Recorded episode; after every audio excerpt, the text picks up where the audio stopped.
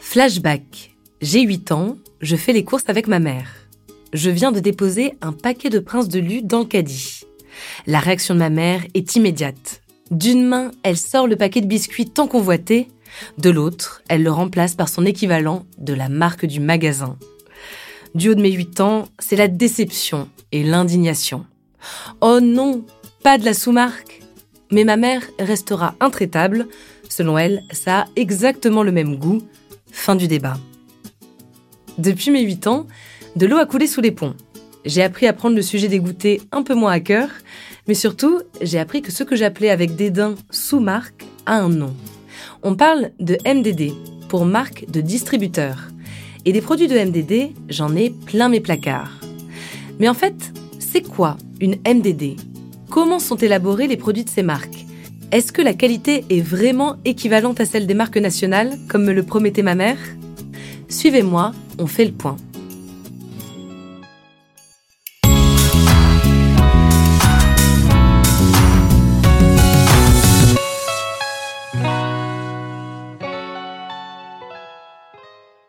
La première MDD en France, ça date. C'était en 1901 avec l'apparition de la marque Casino.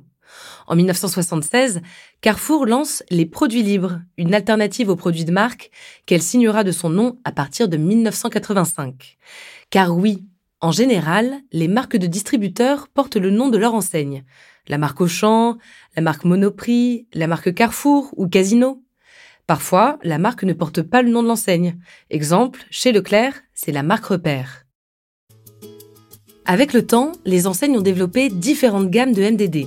Du discount, comme EcoPlus chez Leclerc ou Top Budget chez Intermarché, jusqu'au premium, avec des gammes comme Reflet de France chez Carrefour ou Monoprix Gourmet.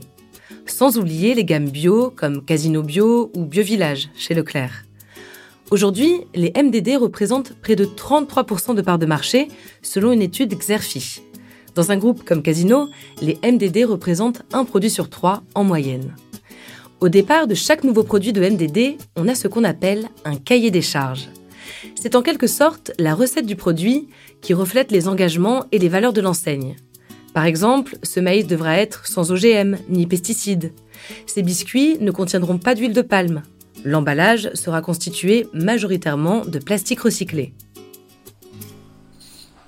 Ce cahier des charges, souvent très strict, doit être respecté par les industriels qui vont fabriquer le produit. Ces industriels, qui sont-ils? La plupart du temps, le choix des fournisseurs se fait par appel d'offres. Un même industriel peut fournir plusieurs enseignes en MDD. L'enseigne choisit celui qui a le meilleur rapport entre le prix et la qualité attendue. Ah, justement, la qualité, est-elle au rendez-vous? Très souvent, les enseignes alimentaires sont au moins aussi exigeantes avec leur propre marque que les grandes marques nationales. Dans leur cahier des charges, elles s'appuient à la fois sur la réglementation à respecter, mais aussi sur des engagements choisis et plus spécifiques, comme par exemple un taux de sel plus faible que les autres produits du marché ou des œufs issus de poules élevées en plein air pour les produits en contenant. Ce qui veut dire, dans ce dernier cas, que même les fournisseurs des fournisseurs doivent répondre à un certain niveau d'exigence et de traçabilité. Pour qu'on s'y retrouve, nous, consommateurs, cette qualité est visible sur les emballages. Les produits de MDD, toutes enseignes confondues, sont ceux qui affichent le plus souvent le Nutri-Score. Les enseignes Casino et Franprix, par exemple, l'affichent progressivement depuis 2020 sur tous les emballages de leurs produits à marque propre. Leclerc opère la même transformation. Et bientôt, on pourra aussi s'appuyer sur le Planet Score, un nouveau système de notation qui prend en compte l'impact environnemental des produits. Monoprix et Franprix le testent en ce moment. Tout ça, c'est rassurant sur la qualité des produits, sur le plan de la santé ou de l'impact environnemental. Et c'est très bien. Mais moi, une question me turlupine. Est-ce que c'est bon? Est-ce que c'est aussi bon que les grandes marques qu'on adore? Les produits de MDD sont régulièrement comparés en goût. Les tests se font auprès d'un nombre important de consommateurs. À l'aveugle, ils goûtent plusieurs références d'un même produit. Par exemple, trois compotes de pommes de MDD concurrentes et une de marque nationale. Les consommateurs donnent une note qui permet aux marques de valider leur recette ou de la retravailler si besoin.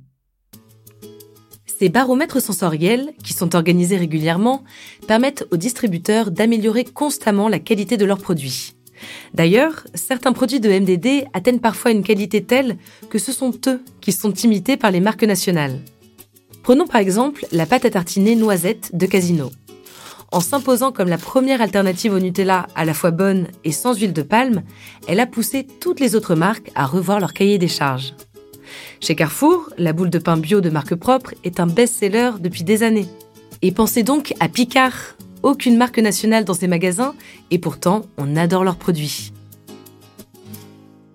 Mais alors, si la qualité est bien au rendez-vous, pourquoi les marques de distributeurs sont-elles très souvent moins chères? Eh bien, car les produits de MDD n'ont pas besoin de beaucoup de publicité ou de promotion commerciale. Comme ils ont d'entrée de jeu une belle visibilité en magasin, ils n'engendrent pas beaucoup de coûts marketing. Et ça, ça se répercute directement sur les prix. Alors, Aujourd'hui, quelle place dans le cœur des Français pour les MDD J'ai posé la question à Xavier Terlet, expert en innovation dans l'agroalimentaire. L'offre MDD a évolué en termes de qualité. Je dirais qu'elle a évolué vers une, forme de premiumisation, comme on dit. C'est-à-dire que l'offre MDD va davantage vers le haut de gamme, avec plus de valeur ajoutée pour le consommateur. On avait par le passé des MDD qui étaient souvent euh, qualifiés de copies des produits à marque nationale existantes. Euh, or, aujourd'hui, on voit bien que les distributeurs, de plus en plus, ont un souci de différenciation et vont vers des produits à plus grande valeur ajoutée. On peut dire que les Français ont adopté les MDD aujourd'hui et je dirais on, on peut dire aussi qu'ils peuvent encore mieux faire à ce niveau-là quand on regarde, euh, quand on compare avec certains pays, euh, nos voisins par exemple, les, les Suisses ou, ou, les Anglais, où euh, il y a des parts de marché encore plus importantes pour les MDD. Mais en tout cas, les Français aiment bien, c'est clair, la MDD. Hein, ça représente près de 40% euh, de parts de marché en volume, hein, c'est-à-dire que le nombre de produits vendus, 40% sont des MDD. C'est important, ça veut dire qu'ils trouvent leur compte. Pour conclure, les MDD ne sont pas des sous-marques. Si elles imitent parfois nos marques préférées, elles le font avec un grand souci de qualité et d'éthique. Parfois, ce sont les marques nationales qui imitent les MDD, notamment pour améliorer la qualité nutritive de leurs produits ou leur impact sur la planète. Alors, ça vaut le coup de comparer de temps en temps et de revoir nos classiques. On le sait, certaines marques ont une place à part dans nos cœurs et resteront irremplaçables mais il se peut que ces marques soient des marques de distributeurs.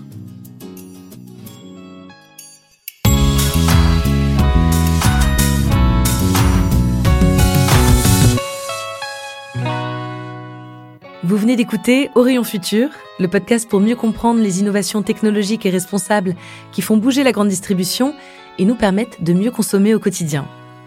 Retrouvez Orion Futur sur vos plateformes d'écoute favorites et sur podcast.groupe-casino.fr. N'hésitez pas à donner votre avis avec des étoiles et des commentaires. Pour découvrir plus d'innovations et d'engagements prometteurs, rendez-vous sur le site groupe-casino.fr et sur le compte Twitter at groupe underscore casino.